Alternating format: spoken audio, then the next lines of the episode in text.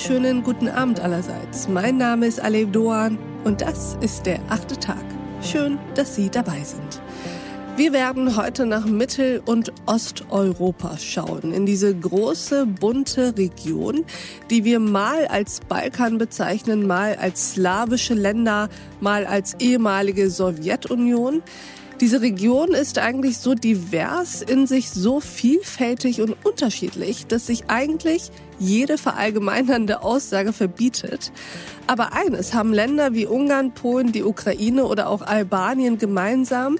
Hier in Westeuropa erschöpft sich das Wissen über die Kultur und die Menschen dort im besten Fall auf Stereotype, manchmal auch auf Ressentiments.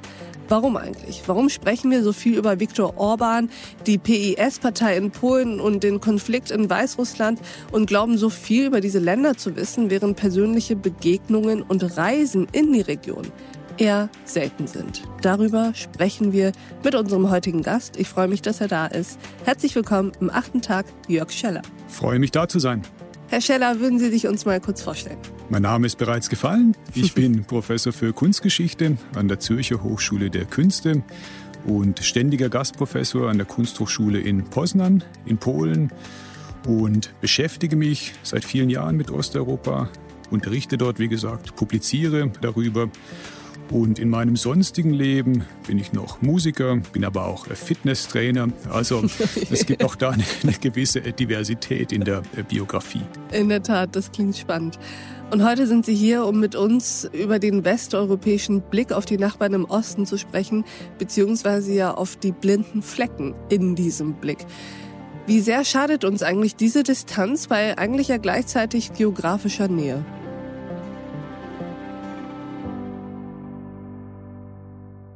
Ja, das ist etwas, was mir seit vielen Jahren aufgefallen ist, dass es eine große Unkenntnis gibt mhm. der Geschichten, der besonderen Verhältnisse in Osteuropa, ausgerechnet in Deutschland das ja sehr mhm. nahe liegt. Mhm. Und ähm, also ich fasse jetzt immer Mittelosteuropa und mhm. Osteuropa mhm. äh, zusammen. Also ich würde auch Polen, äh, Tschechien äh, mit dazu rechnen.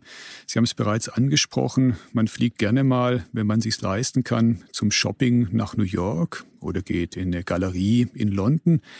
Man macht das eher selten äh, in Litauen mhm. beispielsweise. Mhm. Man fährt eher selten in die Republik Moldau. Mhm. Also das sind tatsächlich blinde Flecke, solange man nicht familiäre oder geschäftliche Verbindungen hat.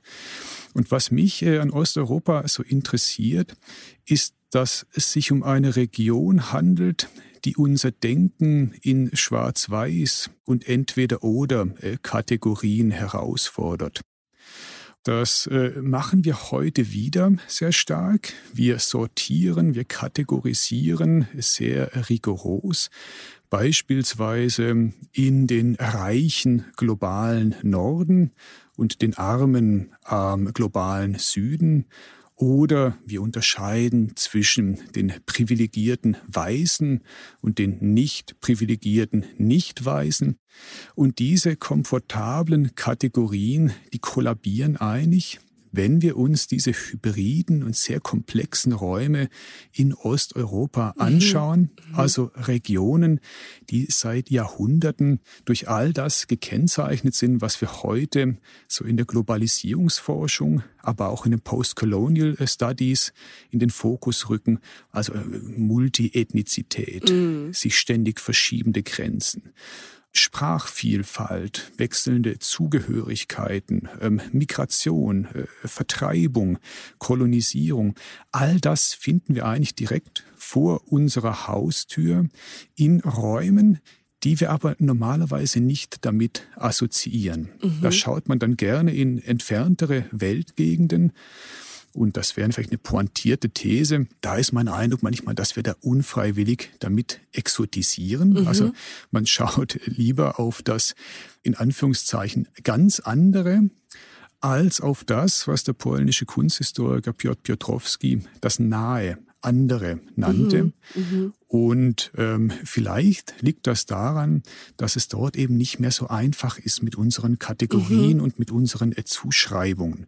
Und deswegen wär, wäre mein Plädoyer, sich eben vertieft mit Osteuropa auseinanderzusetzen, bisschen wegzukommen von dieser Negativfixierung, die Sie eingangs erwähnt hatten, und sich auch mal wirklich mit den Geschichten und mit den realen, konkreten, empirischen mhm. Verhältnissen vor Ort äh, zu beschäftigen. Ich glaube, da kann man in Deutschland noch eine ganze Menge aufholen und eine ganze Menge lernen. Das glaube ich in der Tat auch. Habe ich Sie also richtig verstanden, dass unser Blick in den Osten von so vielen blinden Flecken auch betrübt ist, weil uns die Erklärungsmuster und die Deutungsmuster fehlen, beziehungsweise die, die wir haben, sind wie so Schablonen, die aber auf Osteuropa nicht draufpassen. Ja, würde ich so unterschreiben. Man sieht das ja recht deutlich. Wo kommt die dominante Diskursproduktion her? Aus den USA. Die kommt weiterhin aus den USA. Die Terminologien auch teils die Methoden, mhm. die werden äh, sehr häufig fast eins zu eins hier äh, mhm. äh, übernommen. Und dann versucht man, die auf eben Realitäten anzuwenden, die aber eben doch sehr verschieden sind mhm. von den soziokulturellen Realitäten in den USA. Insofern haben wir es hier auch, glaube ich, wirklich mit einem Machtphänomen zu tun. Also unsere mhm. Diskursproduktion folgt der Spur der geopolitischen mhm. Macht, mhm. des, des Geldes mhm. letzten Endes. Und auch da wäre mein Plädoyer, naja, jetzt schaut doch mal in diejenigen Gegenden, die nicht diese geopolitische mhm. Macht haben, was dort gedacht, was dort produziert wird, auch vor dem Hintergrund, dass es vielleicht einfach interessante Zwischentöne ja, sein könnten, die man von dort vernimmt, statt eben immer auf die Ivy League Universitäten in den USA zu schauen, mhm. die im Verbund mit der amerikanischen Kulturindustrie einfach eine wahnsinnige Diskursmacht haben. Mhm. Mhm. Sie sprachen eben von den Geschichten dort. Das ist mir aufgefallen. Es geht Ihnen also nicht nur sozusagen um äh, das trockene Wissen von Geschichte, von der Historie, sondern von den Geschichten, die dort erzählt werden. Also verstehe ich das so, auch von den Büchern, die dort geschrieben werden, von den Liedern, die dort gesungen werden und von all dem, was man sozusagen Kultur nennt. Und ich wage jetzt mal die Behauptung, dass, wir haben es eben angesprochen, die angloamerikanische Kultur, aber auch die italienische, die französische, auch die spanische hierzulande deutlich bekannter sind und sich auch gar nicht fremd einfühlen. Man mhm. kennt die Musik, man kennt das Essen. Warum gilt das für diese Kultur, also die Musik, die Literatur, den Film, die Kunst aus diesen östlichen Staaten nicht? Ist der eiserne Vorhang nie gefallen? Man könnte, glaube ich, schon sagen, dass der eiserne Vorhang zumindest in manchen Köpfen immer noch fort äh, mhm. besteht.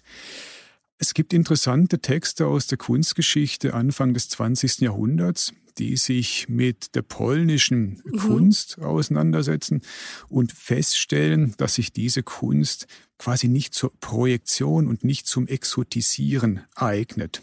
Okay, also weil es doch so nah ist? Genau. Okay. Genau. Also es ist irgendwie nicht ganz weit weg, so dass mm. man wie mm. zum Beispiel um 1900 gab es diese große Begeisterung für japanische Kunst, mhm, der mhm. Japonismus. Da konnte man eben, weil es so weit entfernt war, wunderbar alles Mögliche reinprojizieren. Ich habe sofort das Bild Die Welle vor Augen. Zum Beispiel, genau, der Vincent van Gogh, der ja. sich sozusagen ja. japonisierend äh, äh ja. darstellt. Und ja. Und das hat eben mit, mit Osteuropa und gerade mit Mittelosteuropa nur bedingt funktioniert. Es waren auch Künstler, die zum Beispiel in der Wiener Sezession mitorganisiert mhm. waren. Und insofern glaube ich, es gibt auf der einen Seite so eine gewisse Selbstverständlichkeit, dass man zum Beispiel polnische Literaten auch hier liest, dass mhm. die auf dem Markt ähm, erhältlich mhm. sind. Da wird aber ist ganz selten quasi die Geschichte ähm, thematisiert, die sozusagen die Identität thematisiert. Mhm.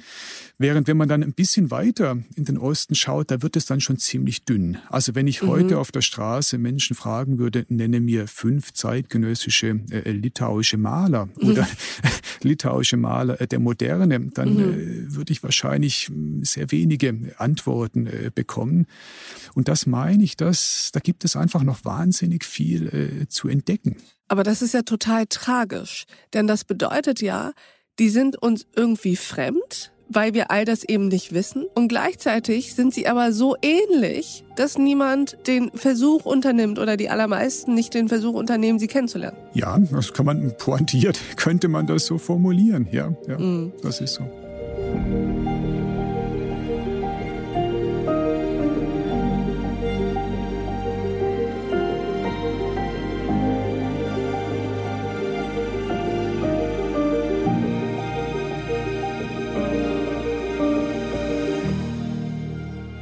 Wir haben darüber gesprochen, dass die Schablonen, die wir eben hier bereithalten, um gesellschaftliche, um kulturelle, um soziale Phänomene zu erklären, für diese Staaten in Osteuropa nicht funktionieren, weil es dort eben diese Phänomene gibt, über die wir akademisch und theoretisch so ein bisschen sprechen, wie Multiethnizität, Migration, auch Multireligiosität, ja. die Frage nach Identität.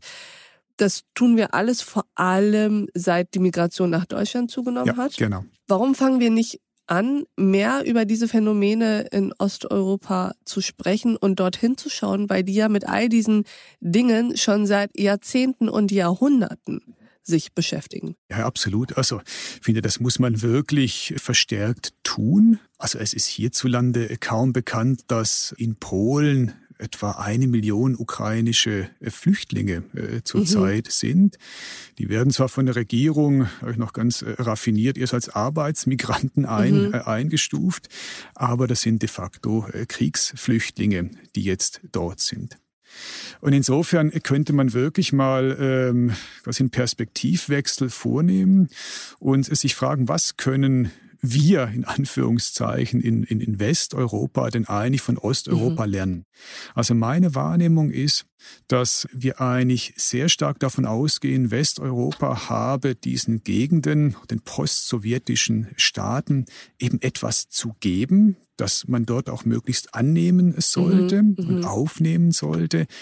Aber ich würde gerne den Blick mal umkehren. Also so ein bisschen Überheblichkeit. Ja, mhm. ja. Also selbst wenn ich voll und ganz hinter den Inhalten stehe und hinter dem, äh, was dann vermittelt werden soll, braucht es immer eine Gegenseitigkeit. Mhm. Und ich glaube, gerade was so Migrationsgeschichten, was Multiethnizität äh, betrifft, auch was Sprachvielfalt mhm. äh, mhm. betrifft, gibt es einfach sehr reiche Erfahrungen in Osteuropa. Da könnte man heute beispielsweise mal wieder Czesław Miłosz äh, mhm. lesen, mhm. polnischer Literaturnobelpreisträger, der in den 60er Jahren seine Autobiografie, seine Memoiren veröffentlicht hat, äh, in denen er eigentlich genau über das schreibt, wie herausfordernd mhm. es für mhm. ihn als mhm. Osteuropäer immer war, in so einer hybriden Zeit wie dem frühen 20. Jahrhundert aufzuwachsen, wo man nie so richtig wusste, zu welchem Staat gehört man, ja welche genau Sprache heute. spricht man. Genau. Und das kommt heute alles wieder. Also dieser Bedeutungsverlust, äh, die Frage, was ist eigentlich noch sinnstiftend und was eint uns bei all den vielen, vielen Unterschieden, auf die wir uns in letzter Zeit so stark fokussieren. Ja, ja.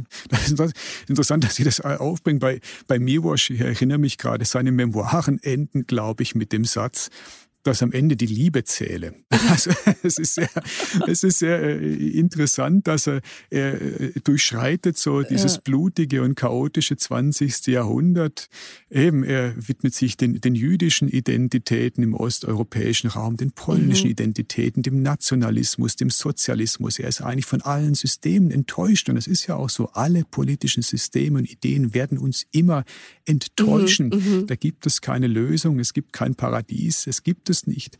Und insofern landet er ganz äh, am Ende dann äh, bei der Liebe. Das ist so witzig, weil ich hatte zuletzt Mitu Sanyal mhm. hier zu Gast. Wir haben über Identitätspolitik gesprochen und darüber, dass wir vor lauter Diskurs über Unterschiedlichkeiten und Differenzen gar nicht mehr gucken, dass wir Menschen eigentlich viel mehr gemeinsam haben ja. als wirklich Trennendes. Ja. Und ich habe sie dann gefragt, was ist denn dieses Gemeinsame? Also was ist der kleinste gemeinsame mhm. Nenner? Worüber Judith Butler ja sagt, es sei die Verletzlichkeit des Menschen, sagte Mitu Sanyal, na, es ist die Liebe. Mhm. Also ja, das ist ja, witzig, ja. die gleiche Antwort. Ich glaube, ja, ist interessant, muss ich hier mal sagen, dass sie da mit Czesław Miłosz quasi auf einer, äh, auf, einer, auf einer Linie ist ich, ich glaube, man kann auch von Osteuropa äh, lernen, dass Identität eben nie etwas Eindimensionales mhm. ist. Ich meine, das wäre schön, wenn das oder? man in Deutschland lernen könnte. Genau. Ja. Also wir, das sehen wir ja gerade. Also ähm, man assoziiert jetzt Polen mit so einem reaktionären Katholizismus. Ja. Ja. Das ist das, was im Vordergrund der Berichterstattung steht. Man assoziiert aber mit Polen viel weniger diese unglaublich starke auch Zivilgesellschaft, mm. die Proteste, die Lichterkettenproteste, die mm. organisiert werden, die Demonstrationen, die ständig stattfinden. Das ist einmal in den Medien, dann geht's äh, geht's wieder raus. Also auch diese unglaubliche reiche Kultur Polen mm. ist es gelungen, durch die härtesten Zeiten hindurch wirklich, ähm, wirklich Nobelpreiswürdige Literatur äh, hervorzubringen, Untergrundtheater im Zweiten Weltkrieg Weltkrieg zu entwickeln. Die Solidarność-Bewegung, mhm. die mhm. überhaupt erst das Ende quasi das, äh, der Sowjetunion herbeigeführt hat. All das, darauf muss man äh, verweisen, statt sich in dieser Negativkritik zu äh, erschöpfen und daraus eben ableiten, dass Identität immer etwas Multidimensionales ist. Also ich finde, wir genau wie Sie gesagt haben, wir sprechen heute mit Blick auf Identität über das, was Menschen voneinander unterscheidet. Aber eben Identität bedeutet ja, also ganz mathematisch gedacht, eine Beziehung in einer Hinsicht, und zwar mhm. eine Gleichheitsbeziehung. Mhm. Das heißt, Menschen können in einer Beziehung gleich sein, aber in 567 anderen Beziehungen verschieden mm. und in 367 äh, Beziehungen dann wiederum gleich. Mm. Und das müssen wir relationieren. Und das habe ich in Osteuropa äh, gelernt, als mm. ich nach Abchasien äh, gereist bin, als ich dort ähm, äh, Projekte durchgeführt habe. Also, die sind auf der einen Seite Abchasen, auf der anderen Seite haben sie russische äh, Pässe. -hmm. Manche orientieren sich nach Europa, sind aber kulturell eher Russland verbunden. Es ist immens komplex. Das wäre sehr schön, wenn wir uns in Deutschland diese Komplexität mal anschauen und fragen, wieso wir die eigentlich nicht hinbekommen. Also ich bin jetzt 31 Jahre und seit 31 Jahren versuche ich zu erklären, dass es durchaus geht, Deutsch und Türkisch sich zu fühlen. Und das kriegen 90 Prozent der Menschen nicht zusammen. Hm, ja. Und dieses Aushalten von scheinbaren Paradoxien oder das Aushalten von Gegensätzlichkeiten kann natürlich auch, das wäre jetzt so meine Vermutung, korrigieren Sie mich, wenn ich da falsch liege, zu einer großen gesamtgesellschaftlichen Resilienz auch führen, oder? Ja, absolut. Also bei diesen sagen wir, vielfältigen und vielfältigen multiplen Identitäten ist es ja so, das ist äh, ganz schlicht Empirie. Das ja. ist so. Auch die deutsche äh, Geschichte ist ja immens komplex. Da liegen Welten zwischen einem äh, Goethe auf mhm. der einen Seite mhm. und Schiller auf der anderen Seite. Allein da haben wir schon eine und wahnsinnige Komplexität. Zeitgenossen, Zeitgenossen die ja. zusammen gearbeitet ja. haben. Mit Hugo von Hoffmannsthal ja. etc. wollen wir gar nicht erst anfangen. Ja. oder schauen wir auf den Marxismus. Ich meine, also auch das äh, kam, kam aus, aus Deutschland. Und also insofern, selbst diese vermeintlich homogenen Gebilde mhm sind intern so ausdifferenziert, ist so komplex, dass man die eigentlich nur gewaltsam nicht homogenisieren mhm. kann. Das ist das, was mhm. die AfD heute mhm. macht. Die mhm. AfD ähm, beruft sich auf die deutsche Romantik mhm. als die Ära, wo die mhm. deutsche Seele zu sich selbst fand und blendet dafür einfach die Frühromantik aus, die total divers, komplex, widersprüchlich, transkulturell war. Ja, also Identitäten zu purifizieren, das ist immer ein Akt äh, der Gewalt. Ja. Und mit Blick auf Osteuropa, ich habe viel in, äh, in der Republik Moldau gearbeitet, habe da unterrichtet, wir haben studentische Kooperationsprojekte äh, durchgeführt. Da sieht man zum Beispiel, ähm, wie um 1900 äh, die Hauptstadt Chisinau äh, eine, eine große jüdische Bevölkerung hat wie da Deutsche gelebt haben, wie das so ein Hub zwischen eben also Russland und Westeuropa war. Und ich glaube, solange diese Vielfalt nicht von Demagogen instrumentalisiert wird, geht das relativ einfach vonstatten. Mhm. Mhm. Auch die Deutschen, die äh, im 19. Jahrhundert auf dem Gebiet der heutigen Ukraine lebten, die sogenannten Bessarabien-Deutschen, es waren wirklich Parallelgesellschaften. Also mhm. das, was man heute zum Beispiel türkischen mhm. Mitbürgern mal ja vorwirft, das ist eine Parallelgesellschaft. Das haben die Deutschen im 19. Jahrhundert im damaligen russischen Zarenreich genauso gemacht. Nicht? Die mhm. waren in sich organisiert, haben Deutsch äh, gesprochen, haben ein bisschen so die Verkehrssprache noch äh, erlernt. Und das ging aber. Ja, mhm. Das ist absolut möglich, solange nicht eine Machtinstanz kommt und beginnt, die einen Identitäten gegen die anderen auszuspielen. auszuspielen. Und Hierarchien aufzubauen. Genau, genau. Mhm. Und das wäre etwas, es hat in, in Osteuropa in, in weiten Teilen über äh, weite Zeitstrecken eigentlich ganz gut funktioniert. 16., 17. Jahrhundert in Polen. Daran mhm. könnte man heute erinnern. Das war eine Ära der religiösen Toleranz. Mhm. Absolut fortschrittlich. Mhm. Da gab es wirklich Toleranzedikte mit Blick auf die jüdische äh, Bevölkerung. Mhm. Da gab es, äh, ich weiß nicht, wie es offiziell hieß, aber so eine Art Judenreichstag, glaube ich, könnte man das mhm. bezeichnen. Also wie auch eine politische Versammlung mhm. von auf polnischem Gebiet lebenden Juden. Polen war ein Ort, wo die verfolgten Protestanten hingeflohen sind, ja, weil es damals einfach Religionsfreiheit gab, relative äh, zumindest. Und das ist polnische Geschichte. Daran müssen wir heute erinnern. Also wenn heute ein polnischer Nationalist sagt, Polen ist katholisch, dann hat er keine Ahnung von seinem eigenen dann Land. Dann blendet er die eigene ja. Geschichte äh, aus. Und das möchte ich jetzt nicht, also sagen, als, als, als äh, Deutschstämmiger sagen und äh, mich da in die Position bringen, äh, Polen zu sagen, äh, was sie über ihre Geschichten äh, äh, wissen müssen und sollen. Darum geht es mir gar nicht. Aber ich möchte immer wieder daran erinnern, wie ich auch eben an mhm. die Geschichte meines, in Anführungszeichen, Landes erinnere und sage, hey, da gibt es eine gewaltige Vielfalt, mhm. ja, gerade mhm. zum Beispiel in der, in der äh, Romantik. Und da kann man heute daran erinnern, statt eben auf diese, äh, was ich, auf die Nationalismen und auf den Chauvinismus und den Regressismus Immer vor allem zu auch auf den Regierungsapparat. Ja.